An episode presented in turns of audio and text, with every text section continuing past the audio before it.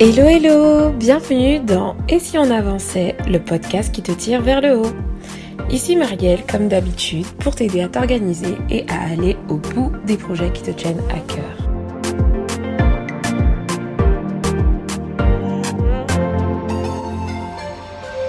Bienvenue à toi dans cet épisode qui est l'épisode... Et mince, pourquoi je me suis lancée dans ça? C'est l'épisode 14 je crois de ce podcast où je viens intégrer à cette session de podcast une nouvelle rubrique qui va être euh, tout simplement un retour sur des livres que j'ai lus. Des livres pour avancer. Lire pour avancer. Allez, on va l'appeler comme ça, lire pour avancer. Donc aujourd'hui, je voulais te parler d'un livre qui a vraiment marqué ma productivité. Et ce livre s'appelle Avaler le crapaud. Waouh, Mariette, pourquoi tu parles de crapaud? Avaler le crapaud? On est dans un podcast culinaire ou... Euh, non, je plaisante. Avaler le crapaud, c'est un livre qui a été écrit en 2001 par Brian Tracy. Brian Tracy, en fait, c'est un PDG, on va dire, aujourd'hui un coach. Il a 75 ans. D'ailleurs, j'admire beaucoup parce qu'à 75 ans, le mec, il continue à faire des, des, formations, des coachings, des vidéos et est toujours autant inspirant. Donc, euh, c'est vraiment top. Donc, il est PDG de sa boîte et en fait, c'est quelqu'un qui a dédié sa vie à apporter des soutiens aux personnes et aux entreprises pour les aider à euh, atteindre leur objectif, à mieux s'organiser et à se développer. Donc voilà pour l'auteur. Et le livre, il s'appelle Avaler le crapaud, 21 bons moyens d'arrêter de tout remettre au lendemain. Donc c'est un livre que j'ai acheté euh, il y a un an et demi de cela pour, euh, pour parce que le titre m'intéressait pas mal 21 hein. moyens pour arrêter de remettre tout au lendemain pour ceux qui procrastinent, euh, avouez, euh, lorsque vous voyez ça sur un livre, si vous avez vraiment envie de sortir de cette dynamique, eh ben, ce livre, vous l'achetez. Donc, j'ai acheté ce livre et puis le titre m'intriguait énormément, comme toi aussi peut-être, Avaler le crapaud. Donc, en te décrivant un peu euh, ce que raconte ce livre, tu vas finir par comprendre ce que l'auteur veut dire par avaler le crapaud. Mais avant tout, je vais t'expliquer du coup comment je vais organiser ces rubriques-là. Donc quand je ferai un retour sur le livre, il y aura une partie résumée en fait, où je vais reprendre les points clés du livre et donc t'expliquer son contenu. Et ensuite, je terminerai par, euh, à chaque fois, maximum 5 clés, 5 euh, choses que j'ai mis en application et qui ont porté du fruit dans ma vie, qui ont eu un impact fort dans ma vie et qui ont causé chez moi un déclic. Pour, euh, pour te dire, en fait, pour te faire ressortir, voilà, 5 trucs maximum, donc entre, ça peut être deux choses, trois, quatre, mais vraiment, je pars du principe que cinq choses, ça suffit. Et euh, ça revient encore sur le principe, comme je vous ai expliqué, que moi maintenant, depuis un moment, quand je lis des livres, quand je consomme une information, je fais en sorte de retenir euh, euh, plusieurs choses à appliquer dans ma vie pour que je sois transformée, que ce ne soit pas juste une information que j'ai consommée comme ça. Alors c'est parti. Le livre il s'appelle Avaler le crapaud. Pourquoi? Parce que Brian Tracy il a une vision particulière euh, euh, de la gestion des tâches et du coup il part de l'hypothèse suivante, une hypothèse qu'il a confirmée euh, pendant sa carrière et qui, s'avère être vraie, puisque moi-même aussi j'utilise cette méthode-là depuis que j'ai lu ce livre et les effets qu'il qu'il indique sont vrais, c'est de commencer sa journée, de commencer son temps de travail par la tâche la plus difficile. Et cette tâche, c'est elle, le, le crapaud. C'est, le crapaud, en fait, c'est la tâche que vous allez devoir engloutir, qui va être difficile à engloutir parce que c'est la plus grosse, mais c'est celle qui va vous porter le plus, vous apporter le plus d'énergie qui va vous permettre en fait euh, de, de, capitaliser sur waouh j'ai accompli ce truc là et ben je peux tout le reste me semble tellement facile que du coup je vais je vais être dans une bonne dynamique pour toute la journée. Donc c'est ça le crapaud. Le principe de avaler le crapaud c'est de faire la tâche la plus difficile euh, dès le matin. Donc, si je devais euh, résumer les caractéristiques d'une tâche identifiée comme étant un crapaud, c'est une tâche qui est grande, elle est grosse à faire, c'est une tâche euh, qui prend pas 10 minutes ni 15 minutes, c'est vraiment une tâche qui va vous demander du temps. Donc, donc elle est importante aussi, elle a une forte valeur ajoutée et un gros impact sur votre vie. Et voilà, c'est typiquement le genre de tâche qu'on procrastine, souvent soit par peur ou soit parce que, voilà, c'est tellement énorme qu'on veut pas la faire et alors qu'il suffirait peut-être de, de, la découper en plusieurs sous-étapes et à le faire voilà tous les jours de la semaine. Mais du coup, le principe fondamental prôné dans ce livre, c'est que c'est de commencer en fait ses journées de travail en achevant la plus grosse de ses tâches, en avalant le crapaud pour capitaliser sur l'énergie que ça va nous apporter, parce que du coup on aura fait une tâche de folie, euh, qu'on avait peur de procrastiner, et du coup euh, ça va nous motiver pour euh, se lancer dans le reste. Moi je vous avoue, c'est, c'est, un truc qui m'arrive souvent. Vous avez, j'ai un truc à faire, et ce truc, il est important. Et c'est vrai que le, le fait de, de, commencer par le faire, déjà, on, se dit que du coup, on, achève euh, le plus dur. Mais en plus, l'énergie que ça procure de pouvoir rayer une tâche importante sur sa to-do list, moi, ça me donne qu'une envie, c'est de continuer. Donc, c'est testé et approuvé de mon côté. Donc, euh, vous me direz si de votre côté c'est le cas, mais en tout cas, moi, ce principe-là marche vraiment. Donc, au-delà d'avaler le crapaud, Brian Tracy partage avec nous 21 moyens pour pouvoir arrêter de procrastiner au quotidien. Donc c'est pour ça que du coup le livre s'appelle Avaler le crapaud, mais aussi 21 bons moyens d'arrêter euh, euh, de tout remettre au lendemain. Parce que avaler le crapaud c'est une chose, mais c'est une chose parmi tant d'autres. Et donc je vais euh, pour, pour commencer te lister les 21 principes que l'auteur partage avec nous en te disant à chaque fois, en te commentant un tout petit peu, parce que je vais pas m'arrêter sur tous les détails. Je vais juste après dans la partie où je te dirai ce qui m'a vraiment euh, impacté dans ce livre. À la fin, je te dirai, euh, je te dirai un peu plus de détails, mais pour euh, ces points-là, je vais te les donner en gros. C'est parti. Donc il y a 21 points. Le premier point, il nous demande, il encourage les lecteurs à mettre la table. Pour lui, mettre la table, c'est tout simplement avoir euh, un objectif clair. Avoir, il, parle beaucoup de la notion de clarté, euh, vraiment avoir une vision, définir ses objectifs. Et donc pour lui, cette, étape-là, c'est du coup mettre la table. Donc premièrement, définir ses objectifs. Deuxièmement, planifier ses journées. Trois, utiliser la règle des 80-20. Donc euh, 20% des activités euh, représentent 80% des résultats. Donc pour ce principe-là, c'est vraiment un truc que j'aimerais développer avec toi parce que moi j'en entends beaucoup parler et euh, c'est vrai que c'est pas forcément clair à appliquer dans sa vie parce que c'est très euh, souvent basé sur les chiffres et, et sur l'entrepreneuriat. Mais en tout cas, j'aimerais bien te faire bientôt, pour information, un podcast qui va en parler. Donc euh, je ferme la parenthèse. Point 4.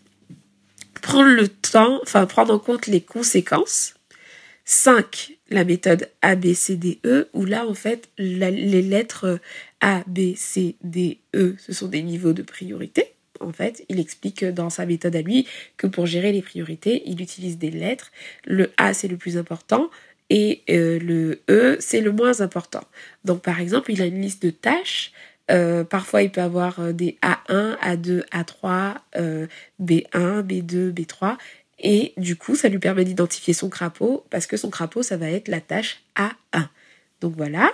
Ensuite, il encourage à se concentrer sur son domaine de compétences pour pouvoir avoir le plus de résultats. Donc ça, c'est le point 6. Le point 7, il parle de l'efficacité forcée.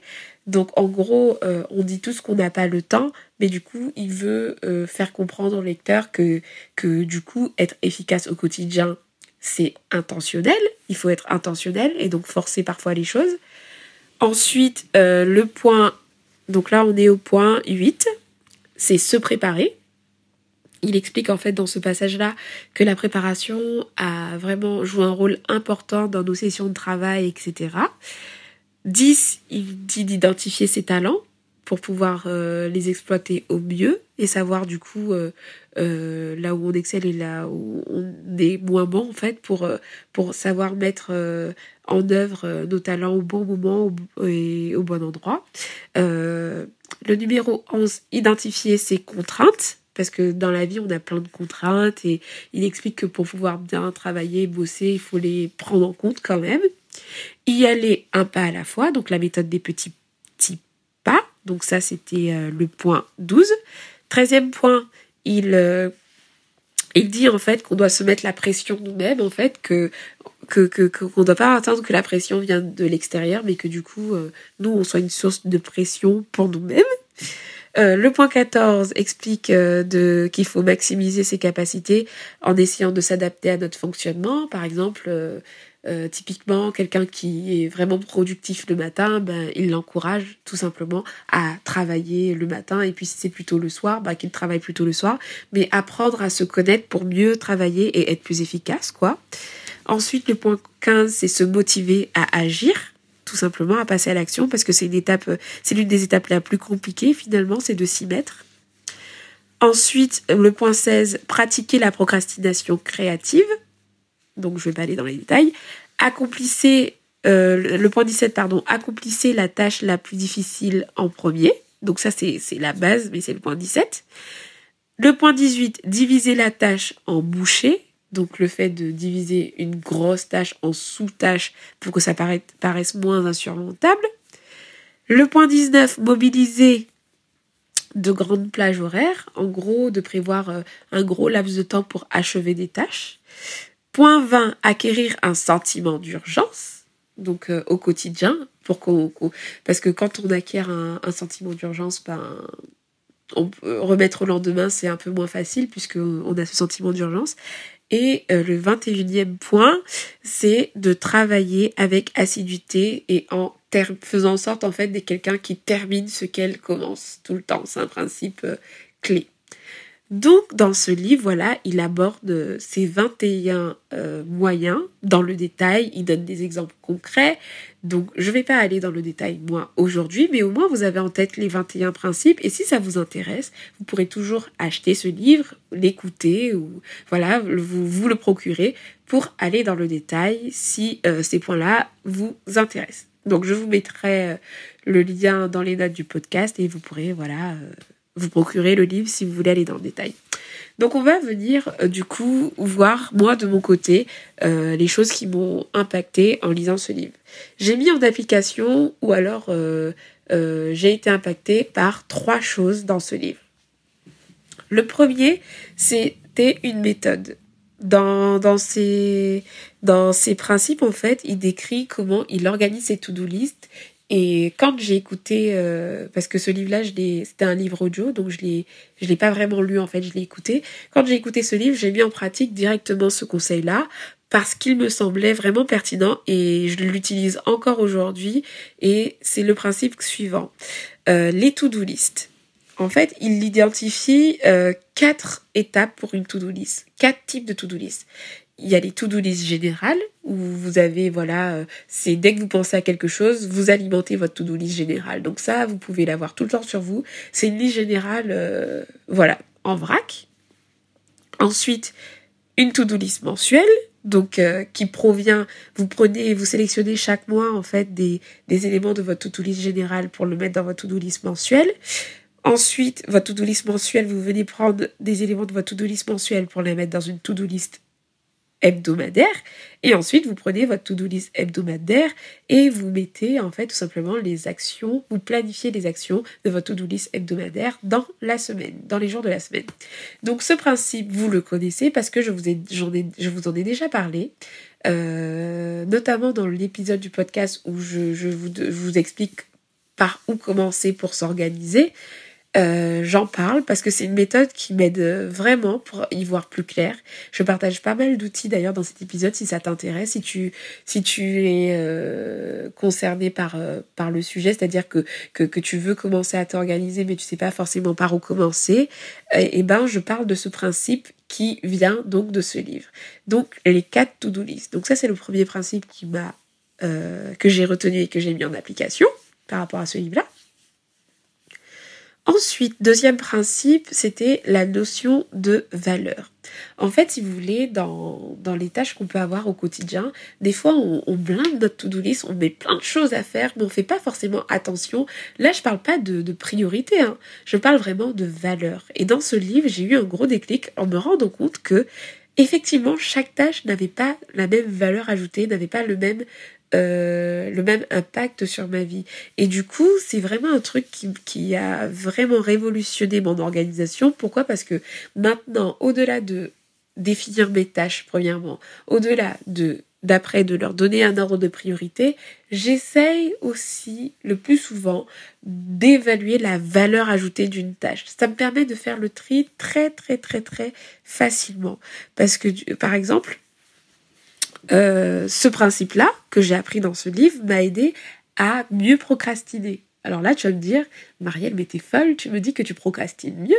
Bah oui, parce qu'en fait, procrastiner, c'est pas si mauvais en soi. Si on procrastine les choses qui, euh, qui peuvent être procrastinées, des choses qui n'ont pas un impact négatif sur nos vies. Et typiquement, toutes les tâches qui sont à faible valeur ajoutée, toutes les tâches qui ne nous apportent rien, eh ben, on peut les procrastiner et ça sans souci.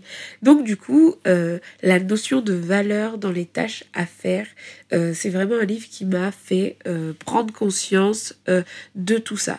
Et en fait, l'auteur dans ce livre-là, en fait, si vous voulez, il explique que pour pouvoir faire le tri dans ces tâches, il faut tout simplement partir du principe en partant de la conséquence de la tâche. Si je la réalise pas, qu'est-ce qui se passe? Quelle sera la conséquence de la non-réalisation de la tâche? Et à partir de ça, tu sais quelle tâche aura une valeur ajoutée ou pas dans ta vie. Si euh, regarder ta série, c'est quoi l'impact? Si l'impact il est faible, ben, du coup tu sais que c'est une, tâche que tu peux procrastiner. Euh, c'est pareil pour plein de choses en fait. Évaluer en fait tout simplement ces tâches en fonction des conséquences. Donc ça c'est le deuxième principe que, que j'ai appris et mis en pratique euh, au quotidien. Et dernier, puisque j'en ai identifié trois, le dernier c'était le sentiment d'urgence. Alors lui, il m'a vraiment beaucoup marqué parce que acquérir le sentiment d'urgence, c'était pas un truc que je ou, ou euh, auquel j'avais déjà réfléchi tout simplement. Et euh, en fait, l'auteur, il, il, il, nous fait comprendre que dans la vie, il n'y a pas de moment idéal, en vrai, parce que le seul truc qu'on possède aujourd'hui, c'est maintenant genre le moment que vous avez devant vous, parce que après, vous savez pas ce qui se passe. Et donc, il dit que pour pouvoir avancer dans la vie, il faut avoir dans son dans sa mentalité, dans son état d'esprit, comme une sorte de sentiment d'urgence. Alors non, il faut pas être stressé, hein, il n'y a pas le feu, mais il faut avoir un sentiment d'urgence pour pouvoir se bouger quand on n'a pas envie et euh, pour pouvoir se lancer aujourd'hui et pas euh, demain en fait tout simplement. En gros, il, il, il nous dit que ce, ce, ce, ce sentiment d'urgence, c'est un truc à développer pour nous aider à faire ce qu'on doit faire maintenant et pas euh, demain et donc arrêter de procrastiner. Moi, c'est vraiment un truc euh, que, que j'essaie encore d'appliquer au quotidien et c'est un, un, un, un, état d'esprit vraiment qui aide à ne plus procrastiner mais carrément quoi.